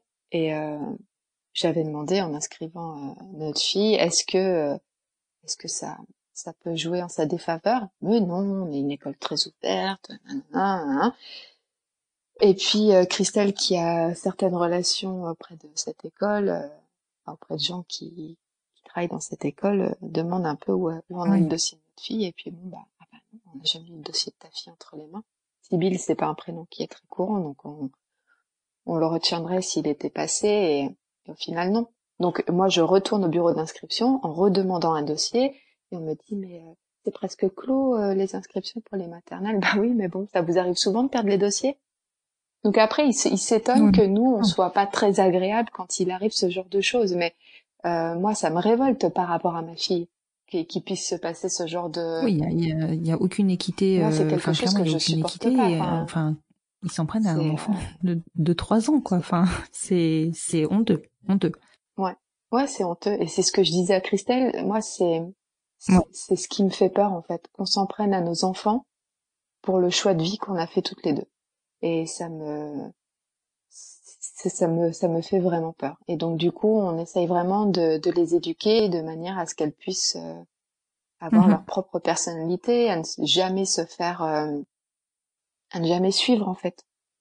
On préfère qu'elles se fassent suivre elles plutôt que qu'elles suivent les les les autres, avoir leur leurs propres idées, leurs propres leur propre personnalité, tout simplement. Ils ne sait jamais se laisser faire par rapport à des choses qu'on pourrait dire sur nous ou sur elles. Ça, c'est, c'est, c'est, c'est hyper important parce que on a peur des autres, mais dans nos propres familles, il y a, y a, des, y a des réactions qui sont pas, pas très tendres. Donc, euh, ils le font pas exprès, mais euh, on a, on a des réactions. Il y a beaucoup de maladresse. Et est-ce que tu penses qu'elles le perçoivent ou pas? Pas sur le nom, évidemment, mais est-ce que tu penses autres. que Sibylle commence à le percevoir ou, euh, ou pas du tout? Elle est toujours dans son innocence euh, d'enfant Sibylle, elle est dans son innocence d'enfance, elle voit pas du tout, euh, elle voit pas du tout les, les, les, les gens euh, malveillants. Est-ce qu'elle, ce qui l'amuse, parce que euh, elle le sait, elle va nous dire, euh, on va avoir des amis qui vont venir à la maison avec leurs enfants, et donc leurs enfants papa, ils vont l'appeler, et Sibylle, elle va venir, elle va dire papa. Alors, on lui dit non, c'est pas papa, c'est tonton. Et, elle dit oui, Et je moi, suis euh, j'ai pas de papa. Moi, j'ai deux mamans, j'ai trois papis et j'ai deux mamies. Alors, c'est- voilà. elle s'en amuse en fait. Elle, elle le sait. Elle le sait. Elle nous nargue avec ça quand elle va dire Ça me rappelle Papa. Juliette qui faisait ça aussi. Et on lui dit mais non. Elle dit moi j'ai deux mamans. Ouais, ouais, elle faisait ça aussi. Elle a, elle a appelé longtemps Aude papa, enfin longtemps. Elle l'a appelé régulièrement papa, mais vrai juste pour l'embêter, tu vois. Puis après, elle disait, mais non, mais moi, j'ai deux mamans. c'est vrai que ces questions de, du bien-être de nos enfants, il est hyper Ouais, important pour nous. Alors, il est hyper important pour tout le monde, mais c'est vrai qu'en plus de ça, nous, on sait qu'on leur impose une situation familiale qui n'est pas simple, qui n'est encore pas acceptée. En tout cas, pas par tout le monde, et qu'ils vont forcément la subir. Donc, clairement, il faut que nous, on soit le mieux dans nos baskets Mm. euh, avec notre situation pour que eux, euh, pour que ce soit un non-sujet pour eux finalement, ou qu'en tout cas, ils, ils arrivent à se défendre. Moi, je sais que je, je ne m'autorise aucun aucun droit à l'erreur avec elle. C'est-à-dire que si euh, si on sort euh, quelque part avec nos filles, euh, un soir, on va chez des amis ou quoi, je sais que je je je c'est Mhm. peut-être dans l'extrême, mais je sais que moi, je ne vais pas boire. Je je tiens vraiment à ce qu'il y en ait une de nous deux qui soit sobre au cas où il se passe euh, quelque chose, qu'il faille qu'on, enfin, il, faut qu'on aille aux urgences ou il faut qu'on on se fait arrêter par la police ou quoi que ce soit. Je me dis, on n'a absolument pas le droit à l'erreur. J'ai pas envie qu'on figure euh, euh, dans un dans un journal et que ah bah regarde les deux mamans là, euh, elles ont été arrêtées en état Non, d'ivresse ou, euh, ou peu importe, elles sont rendues aux urgences, elles avaient bu, euh, ah bah voilà, on n'a vraiment pas le droit à l'erreur. Voilà, Christelle, comme elle dit, euh, euh, on n'a jamais entendu parler euh, d'un couple homosexuel qui euh, qui bat ses enfants. On n'a jamais Ouais. entendu parler d'un couple homosexuel qui euh, qui viole ses enfants. Euh, non, c'est vrai. Peut-être parce que ben nous on a des des, des, des choix de, de, de vie. Enfin, nos enfants ils sont voulus plus que tout. Hein. Je dis pas que les couples hétérosexuels ne désirent pas leurs enfants, mais nous, je pense qu'on on a tendance à fonder notre fa- nos- notre foyer, à avoir des situations plus stables, et puis après on a nos enfants. De toute façon, on n'a pas le choix que d'attendre, mais euh, on- nous, on n'a pas le droit, on n'a pas le droit à l'erreur. On n'a pas le droit à l'erreur parce que parce qu'on on peut jouer avec euh, avec la vie de nos enfants sur ça. On peut facilement nous les retirer parce que on pourra très certainement nous les retirer plus facilement qu'un couple. euh, qu'un couple hétérosexuel, schéma clairement. Et voilà. Et puis on pourrait s'en servir avec toutes les polémiques qu'il y a en ce moment autour de la PMA, le mariage pour tous. Voilà, j'ai pas envie d'être euh, d'être une cible de plus. Je te remercie pour cette interview très instructive. Euh, J'avais pas du tout suivi que vous étiez parti euh, au Luxembourg pour euh, pour euh, faire vos enfants et que vous aviez été suivi sur le Luxembourg. C'est c'est vraiment, euh, je pense qu'effectivement c'est un pays euh, assez méconnu en tout cas dans dans nos dans nos parcours parce qu'on connaît la Belgique, on connaît l'Espagne. Maintenant, je pense que d'autres personnes, enfin d'autres couples pourront s'orienter euh, plus facilement vers le Luxembourg et c'est vrai que vous avez l'air d'être tombé sur un, Ouais. un super centre de PMA. Je voulais aussi te, te dire que moi, je prends beaucoup de plaisir à suivre ton compte et euh, j'ai pris beaucoup de plaisir à suivre ta grossesse par rapport à la, enfin, avec Saul. C'est voilà, vous êtes une super belle famille et, euh, et on sent vraiment dans vos dans vos photos et dans, sur votre compte l'amour que vous portez à vos filles. Merci. Merci, merci, merci, merci. Je t'en prie. À bientôt, Caroline. C'est la fin de cet épisode. Mais lorsque Caroline, hors micro, m'a raconté l'accouchement de Sibylle, je n'ai pas résisté à lui demander de repasser devant afin de vous le faire partager. Un moment intense, une expérience exceptionnelle durant laquelle Caroline a embrassé son rôle de maman de la façon la plus puissante qu'il soit et qui fera mentir quiconque osant encore définir la filiation par le sexe du deuxième parent. Est-ce que tu peux me raconter votre accouchement du coup?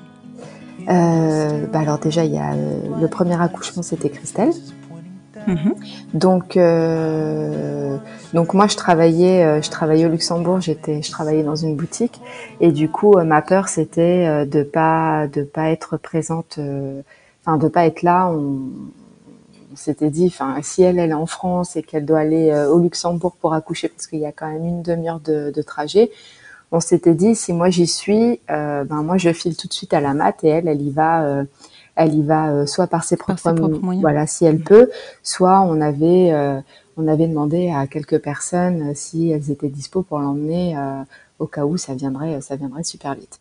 Donc du coup moi elle m'appelle, j'étais j'étais à la gare et et je loupe son appel. Et du coup ben elle me rappelle, elle me dit écoute j'ai des pertes j'ai appelé les sages-femmes et les sages-femmes m'ont demandé de venir, euh, de venir à la mat pour plus de sécurité. Mhm. Donc du coup, ben j'arrive et je dis, euh, je me rappelle, j'étais dans le dans le souterrain et je lui dis ah écoute j'ai un train qui s'arrête à Étanges, une gare entre entre nos, nos entre Luxembourg et, et là où on habite. je lui dis écoute il y a le train là est en retard, il s'arrête à Étanges, arrête-toi à Étanges et, euh, et du coup, euh, du coup, euh, on se récupère. Et moi, je priais pour que le train, il ait pas soit un arrêt, un arrêt comme ça soudain, parce que ça arrive souvent. Et puis je me dis, ça va tomber sur ma poire à ce moment-là. Et, et du coup, non, ben, on s'est retrouvés à Étanges. Et puis après, on s'est retrouvés à faire le chemin ensemble, à compter les contractions, à arriver à la mat, et puis, puis à faire ben, tout ce qu'il fallait jusqu'à ce qu'on nous dise, ben, eh ben, vous n'allez pas partir, vous allez rester là et votre petite, elle va bientôt arriver. Ah, et du coup, euh, ouais, ouais, là, on s'est dit, ça y est, on repartira pas à deux. Euh, c'est ça, c'est euh, maintenant. Ouais, c'est, on s'est dit, enfin, on avait le, le, sourire jusqu'aux oreilles. C'était un soir de, de pleine lune. tout le monde nous avait dit, vous allez voir, le soir de pleine lune, ça va arriver. Donc le hasard. Ouais, le hasard. Et puis alors, ce qui était drôle, c'est qu'on nous met dans une chambre euh, enfin une salle de de poste, enfin de, de, de pré-accouchement, c'est pas la salle de naissance, c'est une salle encore avant. De travail. Et, euh, ouais, voilà, la salle de travail. Et puis, euh, et puis il y avait, il y avait à, la fenêtre, on voyait euh, la pleine lune. Et moi, je m'amusais à prendre des photos de Christelle qui était en train de souffrir. Elle était en train, avec ses contractions, essayer de les gérer. Elle les avait dans le dos. Et moi, je prenais des photos parce qu'on voyait la pleine lune. Je trouvais ça magnifique. Je voulais avoir ce souvenir-là. C'est clair ça doit être magique. Elle, elle me disait, tu me fais chier avec tes photos.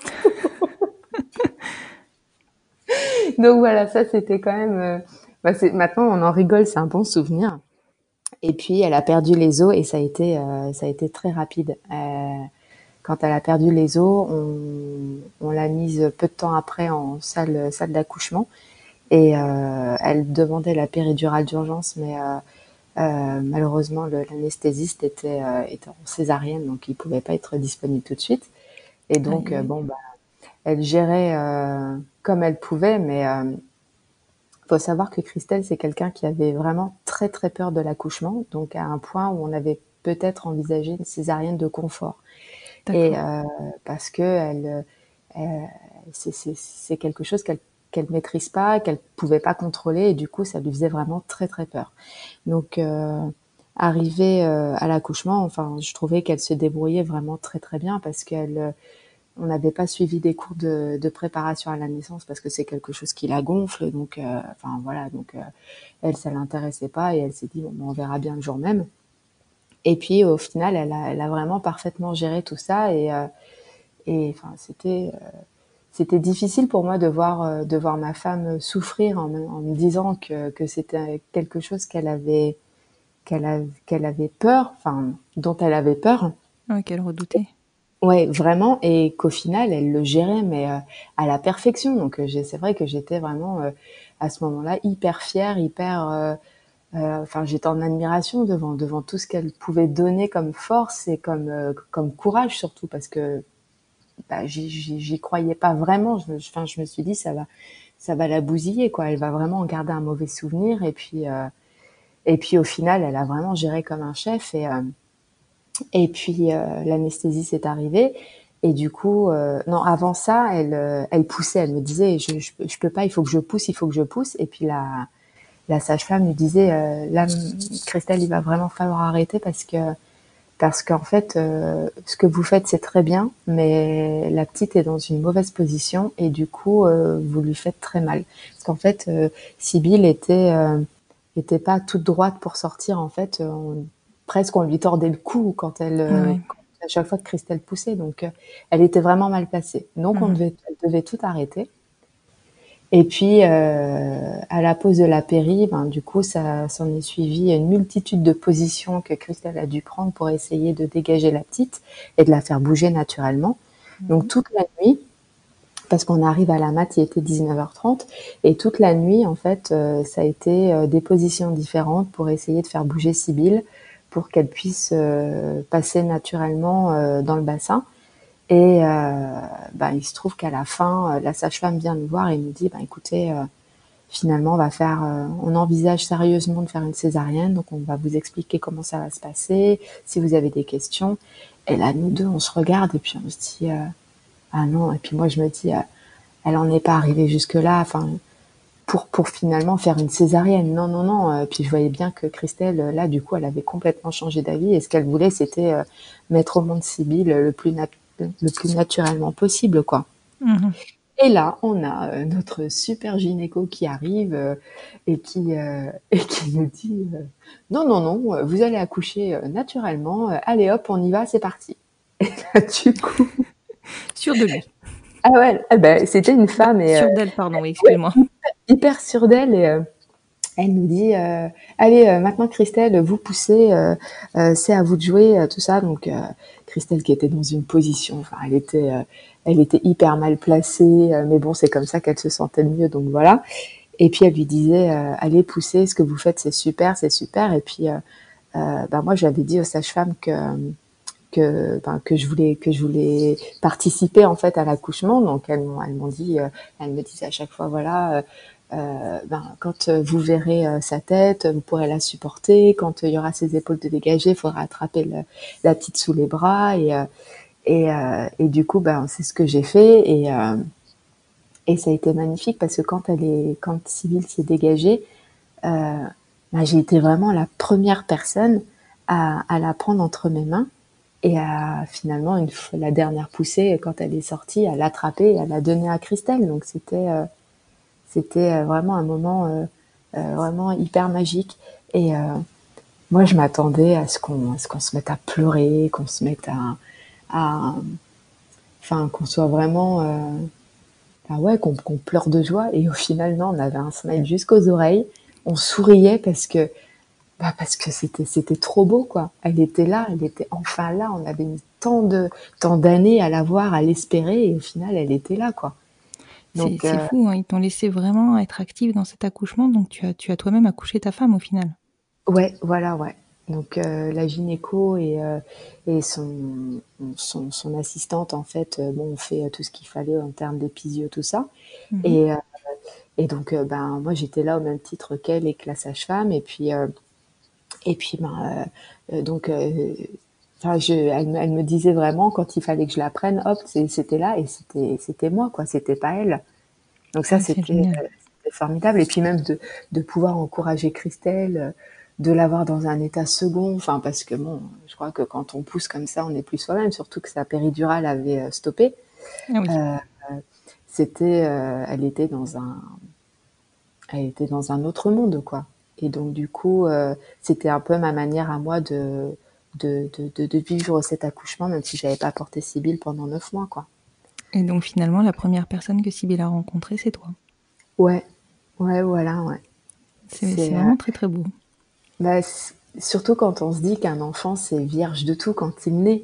C'est, c'est, il a, la, la, première personne qu'il voit, c'est, enfin c'est la première quand elle ouvre, quand elle a ouvert ses yeux, euh, c'est, enfin c'était voilà, c'était nous deux. C'était personne d'autre, c'était nous deux.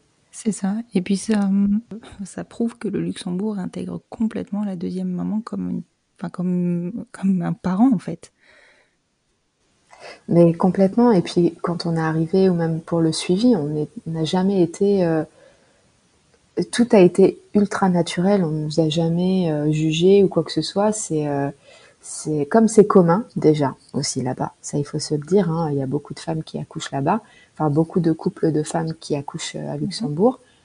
Ben du coup, c'est c'est c'est naturel pour eux. On est on est vu de la même manière et et ben le, quand il fallait couper le cordon, ben voilà, on m'a demandé.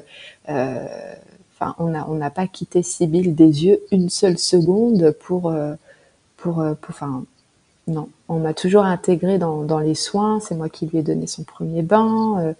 Euh, quand on expliquait les choses, on, on, les expliquait à Christelle et à moi. Il n'y avait pas de, il n'y avait pas de différence en fait, aucune.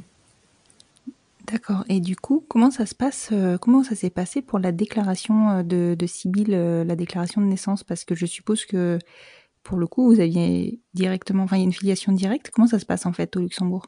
Eh ben, Au Luxembourg, c'est exactement la même chose qu'en France. Euh, là, là, moi, j'ai été déclarée, donc il y a le certificat de la sage-femme qu'il faut que, mhm. que je donne euh, donc au personnel du de l'état civil de la mairie de Luxembourg de l'hôtel de ville de Luxembourg. Et donc, mhm. euh, donc voilà, quand j'ai été, bon bah voilà, je suis la déclarante. Vous êtes qui pour l'enfant? Bah, Sa deuxième maman.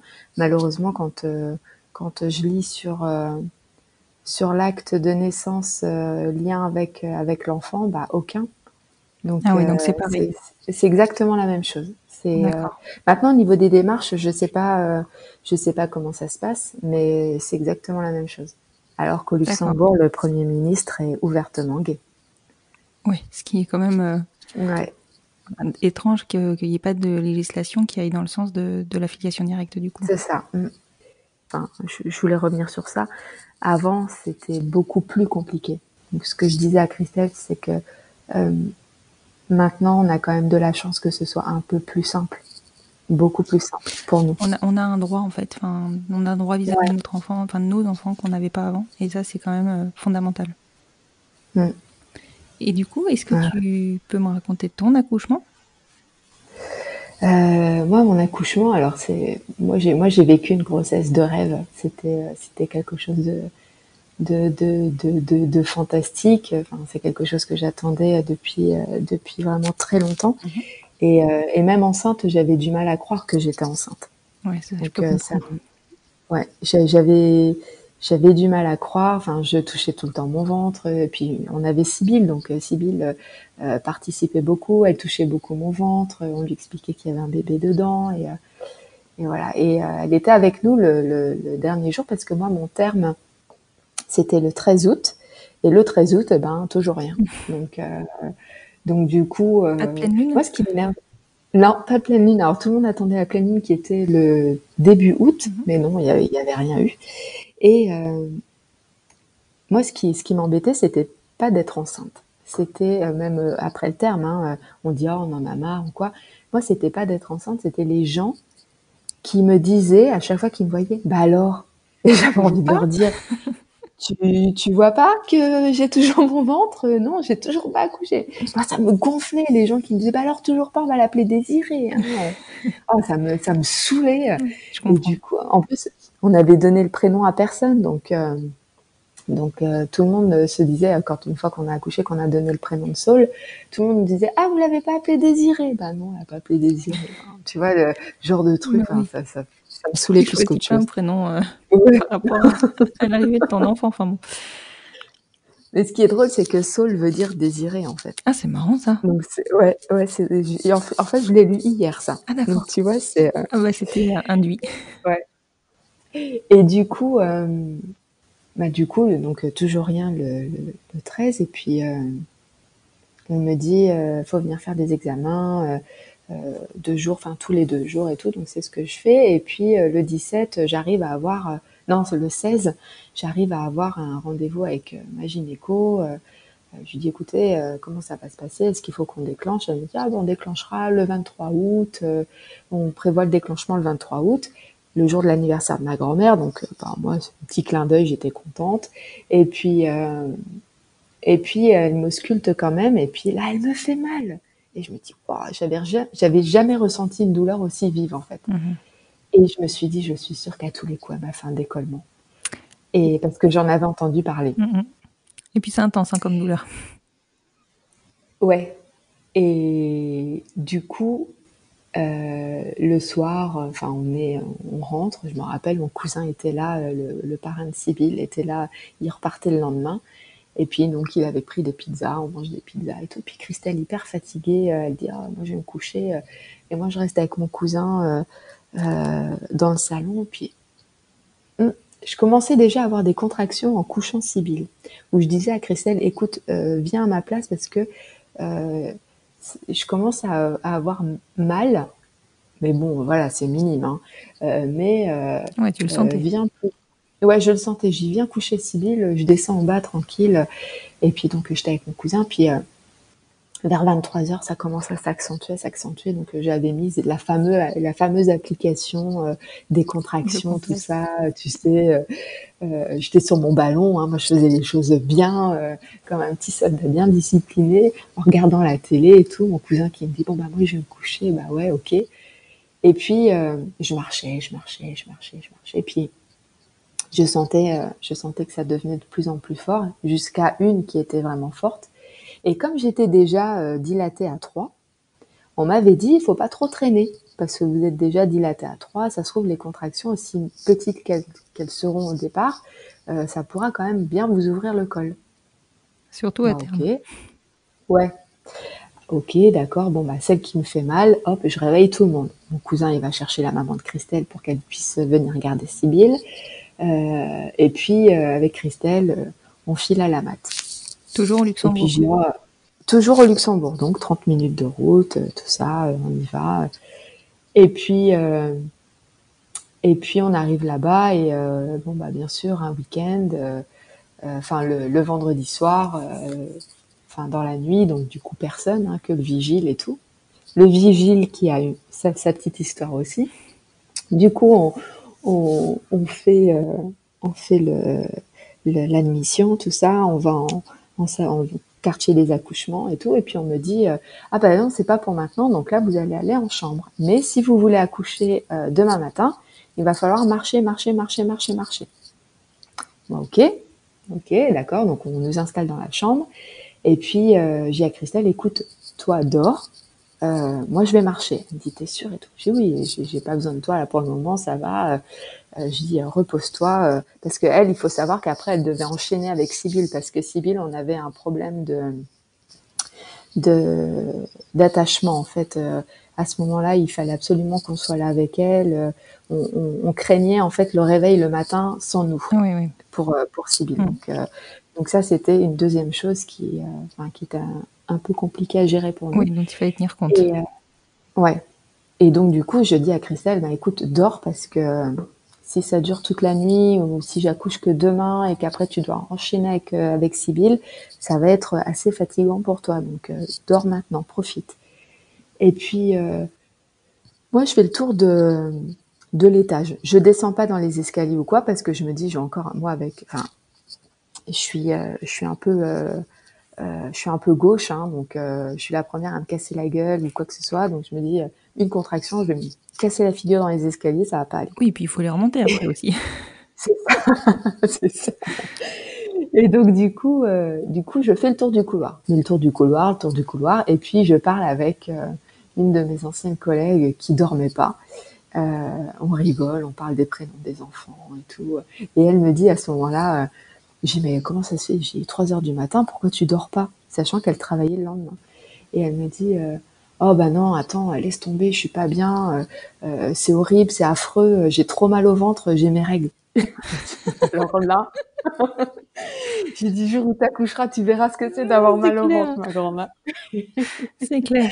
Et donc, on rigole et tout, et puis euh, elle me dit, écoute, je te laisse, courage, machin, et puis bon, bah je passe le reste du temps à gérer mes contractions qui deviennent de plus en plus fortes. Et là, je suis toute seule avec moi-même en me disant euh, allez ça va aller j'avais suivi des cours d'accouchement euh, euh, par hypnose et donc j'essayais de mettre en pratique ce qu'on m'avait appris et j'essayais de me relaxer et puis c'était très fort ça devenait de plus en plus fort si bien que la seule position qui qui arrivait à me soulager, c'était de me mettre à quatre pattes par terre. C'était le, le, le, le, la, la, seule position qui me soulageait en fait Mhm. pendant la contraction. Sauf que ben à un moment j'ai une contraction qui arrive et il y a le vigile qui fait le tour de tour de Le l'étage fameux. le fameux vigile. Et il me voit, et puis je suis vraiment là en pleine contraction. Donc là, j'ai vraiment très très mal. Et ben, quand on, on, on souffre, on, on, fait des bruits, euh, Mm. des bruits d'ailleurs qui gênaient beaucoup Christelle quand je suis retournée dans la chambre, parce que ben, c'est des bruits qu'on contrôle pas, quoi. Donc Oui. c'était euh, c'était pas des cris, c'était pas des gémissements, c'était des bruits. Je sais même plus ce que je faisais, mais c'était ça me soulageait en tout cas. Et le vigile, je le vois avec son visage tout penaud comme ça, il me regarde, il me fait ça va? Et moi je le regarde et je lui dis alors ça va pas. Il doit avoir l'habitude de s'en prendre plein la figure. Ouais, je, je pense. Et, euh, et envoyé des messages à mon papa et je lui disais, je lui disais, papa, j'ai trop mal, euh, ça me fait vraiment trop mal, je sais pas si je vais euh, tenir sans péridurale parce que c'était mon objectif en fait, Ah oui. de tenir sans la péri. J'ai je sais pas si je vais y arriver et mon père me disait, euh, euh, courage, ce que tu fais, c'est génial, continue comme ça, t'inquiète pas, ça va bien se passer. des tas de femmes ils sont arrivées avant toi, donc t'inquiète pas, machin. Donc très encourageant. Mhm. Et, et puis je retourne dans la chambre. Ce les sages-femmes nous avaient dit de revenir euh, en salle d'accouchement euh, à 7 heures du matin. Sauf que là, il était euh, 5h30. Euh, je retourne dans la chambre, sauf que mes contractions, toutes les 10 minutes, elles sont de plus en plus fortes. Et, et Christelle, je la vois plus en panique, en fait, du fait de me voir souffrir Mhm. pas du fait que je pourrais accoucher là tout de suite, mais plus de me voir, de me voir souffrir, de me voir pas bien. De... C'est difficile, hein, de, Ouais. de, de- Enfin, je me suis de- jamais voir dans cette situation-là, Ouais. mais oui, je suppose. c'est difficile de voir une personne qu'on aime euh, souffrir et de ne rien pouvoir faire en fait pour la soulager. Donc c'est euh, c'est compliqué. Et euh, on descend en bas euh, pour prendre un peu l'air et puis euh, on sort dehors et puis au final, bah, pareil, rebelote, je me remets à quatre pattes par terre euh, dans la rue, enfin sur le parking de la mat euh, euh, pour gérer mes contractions. Je pleure, je commence à me mettre à pleurer parce que j'ai vraiment très mal. Mhm. Ma, ma femme qui appelle en même temps sa maman, sa maman qui m'entend derrière euh, euh, gémir, enfin souffrir, elle qui se met à pleurer de m'entendre. Enfin, c'était euh, c'était un moment quand même très intense et euh, et Christelle, elle, elle tenait plus. Elle dit hop, ça suffit maintenant, on va on va en salle d'accouchement, on, retourne là-bas. Euh, euh, fais quelque chose. Je, je peux pas te voir comme ça. Tu peux pas continuer comme ça. Il faut que tu te fasses euh, ausculter déjà pour voir à combien t'es ouverte. Et en fait, à ce moment-là, je pleurais beaucoup. Donc elle, elle s'est dit, elle supporte plus, elle veut faire sa guerrière. Non, je prendrai pas de péridurale, je prendrai pas de péridurale. Et puis au final, au final, euh, non, il faut qu'il faut que ça cesse, il faut que, il faut qu'elle se repose, quoi. Et au final, euh, ben, j'ai craqué, j'ai demandé la péridurale et euh, j'ai fait la péridurale. Et une fois que j'avais fait la péridurale, je pleurais. Et la sage-femme, une sage-femme toute mignonne, toute jeune, elle devait pas avoir plus de 25 ans, avec des dents magnifiques. Ça, ça m'avait interpellée. Elle me regarde, elle me dit mais pourquoi vous pleurez? Et là à ce moment-là, Christelle n'était plus là. Et je lui dis, euh, je lui dis Bah, parce que j'ai pris la péridurale, je voulais pas prendre la péridurale. Et donc j'étais hyper déçue de moi-même en fait.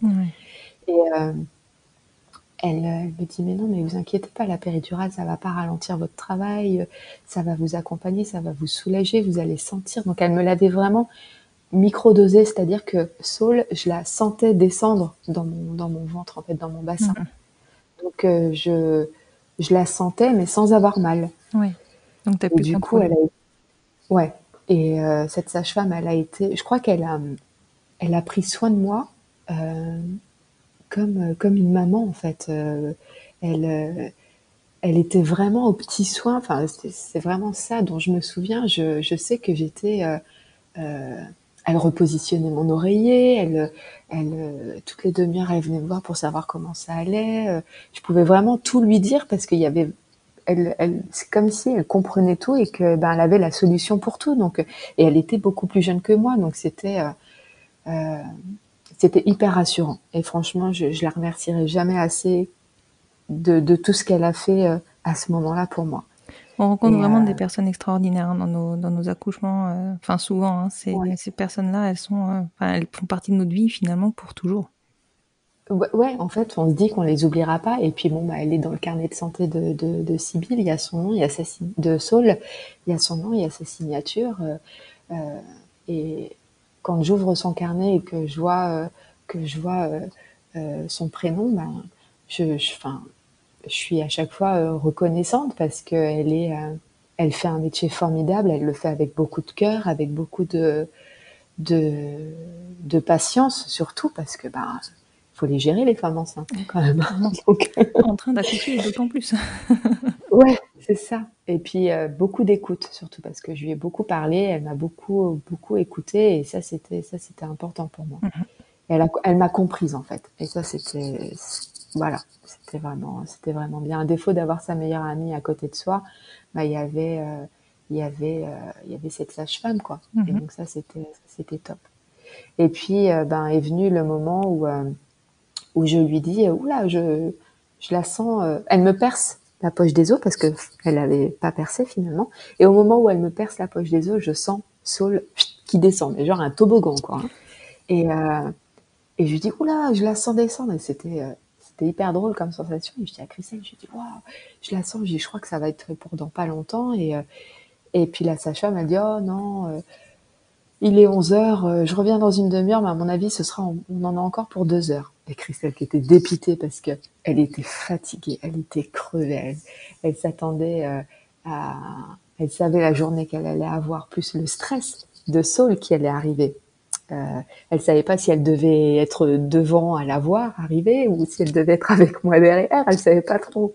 Et euh, quand euh, quand elle est revenue, euh, quand la sage-femme est revenue, qu'elle m'a auscultée, elle dit ah bah non, là c'est bon, je sens la tête, allez hop, on y va, euh, j'appelle le- la, la gynéco et, et c'est parti. Et donc elle a été chercher la gynéco et et puis ben blanc, c'était parti. Et Christelle, à ce moment-là, je l'ai sentie un peu euh, un peu paumée, un peu incontrôlable parce que euh, elle, euh, elle marchait, elle marchait beaucoup, je la voyais marcher. euh, J'avais envie de lui dire, mais pose-toi, arrête de marcher, tu me stresses, quoi. C'était, euh, euh, elle, elle devait gérer son stress et puis l'arrivée de la petite, et elle restait devant moi, donc clairement avec une vue sur Saul qui était en train d'arriver, et et je pouvais savoir euh, à quel degré Saul arrivait parce que je voyais à la tête de Christelle euh, ses mains euh, qu'elle mettait sur sa tête, enfin la surprise qu'elle avait, euh, se dire oh mon Dieu mais elle est là, elle est là, elle est là et puis euh, et puis elle est arrivée quoi. Et euh, Christelle en fait a même pas émis le désir, le souhait de de, de, de m'accoucher comme moi je l'avais fait pour elle parce que ben je pense que c'est venu comme ça et elle ça a été une surprise pour elle et euh, elle savait pas trop ce qu'elle voulait. Et puis bah du coup voilà c'est c'est c'est arrivé comme ça. Ils me l'ont mis sur moi. Elle est venue. Et en fait quand elle est sortie Christelle l'a vue. Oui. et a- avant qu'ils me la mettent sur euh, sur sur sur ma poitrine. Et je vois Christelle qui pleure et euh, qui directement appelle sa mère. Direct ça a été le premier réflexe qu'elle a eu. Elle a appelé sa maman et elle lui dit elle pleure elle lui dit elle ressemble à Sibylle Oh, c'est beau ça. et euh, ouais, et c'était euh, c'était vrai, elle ressemblait beaucoup à Sibylle quand elle est née. Et euh, et c'était d'autant plus beau parce que bah du coup on avait notre famille complète avec nos filles qui se ressemblaient quoi. Enfin Mhm. c'était euh, c'était vraiment c'était magique. Alors moi bah de voir ma femme pleurer, je me mets à pleurer. Forcément. Mais ils m'ont posé ma fille sur moi et puis donc ils me la ils me la nettoient mais bon elle avait pas de de comment on appelle ça? Elle avait pas de Vernix. euh, de vernix elle avait rien parce que bon à terme il y a, il plus rien. Mhm. et euh, et puis à un moment je regarde la sage-femme et je dis euh, mais montrez-la moi. Parce que moi j'arrivais pas à la voir comme ça la regarder d'au-dessus je, je voyais je voyais rien. Alors je dis mais montrez-la moi. J'avais toujours pas vu ma fille au bout de dix minutes quoi. Et et du coup elle elle la prend elle la porte elle me la montre. Et là moi je dis oh mon dieu qu'est-ce qu'elle ressemble à mon père? C'était ça en fait Ah oui, t'as vu ta à t'as vu ton père. Et puis, euh, Et puis, et puis voilà, après, ils me l'ont mise, ils me l'ont mise au sein. Enfin, j'ai essayé de la mettre au sein, moi, j'y arrivais pas. Et euh, la sage-femme, euh, la sage-femme est venue. Là, c'était un peu le, le petit couac. Je voulais absolument que Christelle fasse du pot à pot avec Saul. Et, euh, et elle aussi, elle voulait le faire. Mais la sage-femme, comme elle a vu que j'essayais de mettre Saul au sein, en fait, elle me l'a mise directement au sein. Et Saul a tout de suite pris le sein. Et donc, elle a, euh, bah, elle l'a pas lâché, quoi. Mhm. Et, euh, et du coup, euh, bah, ce pot à pot avec Christelle, c'est pas fait. Christelle l'a pas dit tout de suite. Parce que du coup, après tout s'est enchaîné. Et c'est quelques jours plus tard qu'elle m'a dit, je regrette, j'ai pas fait le pot à pot avec Saul parce que la sage-femme te l'a mise au sein. Et du coup, euh, j'ai été très déçue parce que je me suis dit, euh, ah mais non, mais il fallait le dire et puis euh, et puis je te l'aurais donné après, tu l'aurais, t'aurais fait du pot à pot avec elle après quoi. Et, euh, et du coup, ben ça a été, euh, ça a été un enchaînement. Bon voilà, ça a été un peu, euh, ça a été dommage. Ce, ce- cette petite chose, ça a été dommage. Mais sinon, sinon tout, euh, tout s'est déroulé euh, à la perfection. Puis les, les trois jours que j'ai passé à la mat, ça a été le club med. Hein. Ouais. Je pense que on rentre pas, on a personne. C'est nous, on avait dit à, à personne de venir nous voir à la maternité. Mhm. Donc, euh, on préférait que les gens viennent à la maison. Oui, sans quoi tu n'as pas tort, clairement. Ouais, ouais, ouais. Parce qu'à la maternité, enfin, on voulait se retrouver nous. Et puis, bah, j'ai trouvé que c'était, c'est fatigant quand même un accouchement. Donc, on a envie de se retrouver un peu seul. Puis moi, j'avais déjà ma maman qui venait euh, tous les jours, quoi. Oui. Si on avait dit les parents, mais les amis, euh, les frères et sœurs, tout ça, on préférait à la maison. Mais les parents, euh, on avait dit, bon, bah, venez voir à la mat. Sauf que ma mère, elle s'est pointée tous les jours, quoi. Puis c'est difficile de dire non, quoi. Ouais, bah non. Et j'étais, j'étais dans la salle d'accouchement, j'avais encore pas accouché, il était 11 heures. Euh, ma mère appelle Christelle, elle lui dit, euh, oui, bah, je viendrai vers une heure. Bah, je dis non, non, tu viens pas vers une heure. Tu, je sais pas à quelle heure je vais accoucher, tu viens pas tout de suite. Ça, c'était, euh, ça, ça, ça m'avait énervé parce que je savais que ma mère, c'était, elle voulait être la première à voir sa petite fille, quoi. Donc, euh, donc c'était non, tu viens en fin d'après-midi, mais tu viens pas tout de suite, surtout que j'ai accouché à 12h40, midi 47. Oui, c'est clair. Ma mère qui venait à une heure, non, il n'y avait pas moyen, quoi. Donc, T'as euh, deux minutes de retard, là, dis donc.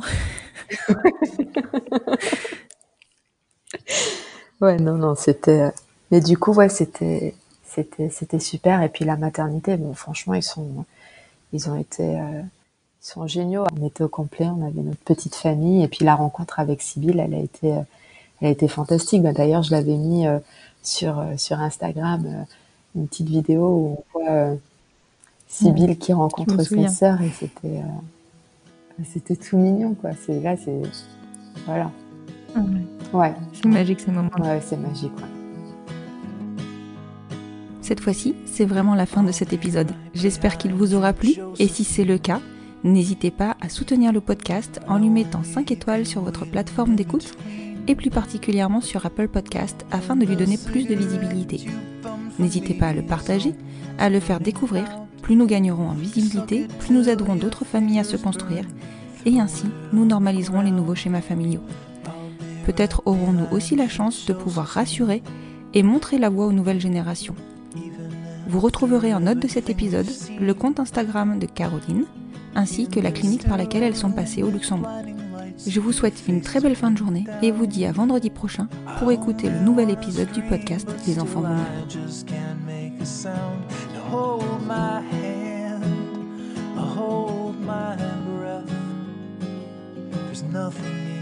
There's Jesus Christ, if you tore my heart out, the only thing I'd feel is less alone. Less alone.